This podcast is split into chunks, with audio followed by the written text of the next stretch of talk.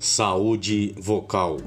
O professor faz parte de uma das categorias profissionais que mais se comunicam oralmente durante o trabalho.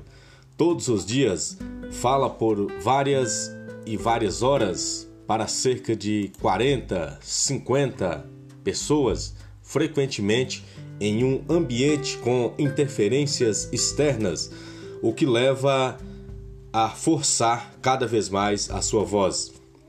Sem entender os sintomas, muitos levam essa situação até o limite, quando as cordas vocais estão feridas, o que interfere na rotina do trabalho.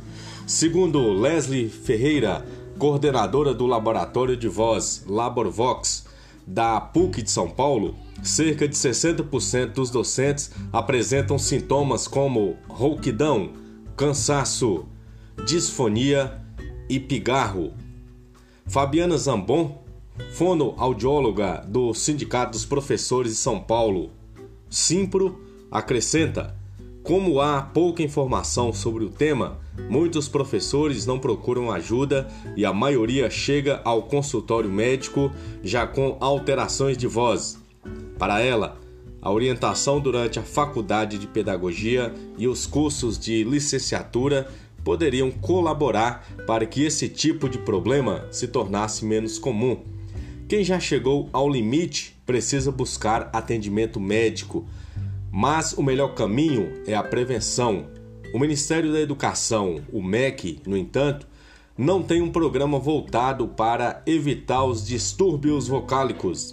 E, embora muitas redes de ensino promovam ações nesse sentido, a maior parte delas é pontual e não existe mais. Faltam, portanto, programas permanentes que orientem os educadores. Para tentar preencher essa lacuna, foi criado em 2011 um grupo de discussão no Ministério da Saúde.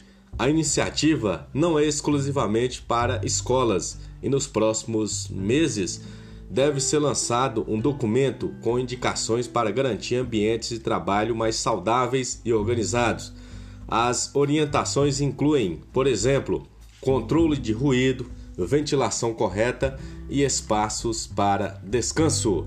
Então vamos frisar aqui o que acomete mais de 60% da nossa categoria profissional, os professores. Sintomas como rouquidão, cansaço ao falar, disfonia e pigarro.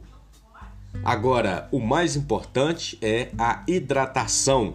O professor deve ter como instrumento agregador na qualidade do seu trabalho uma garrafa de água para que possamos ter voz não só para explicar a matéria, mas também para cobrar os nossos direitos.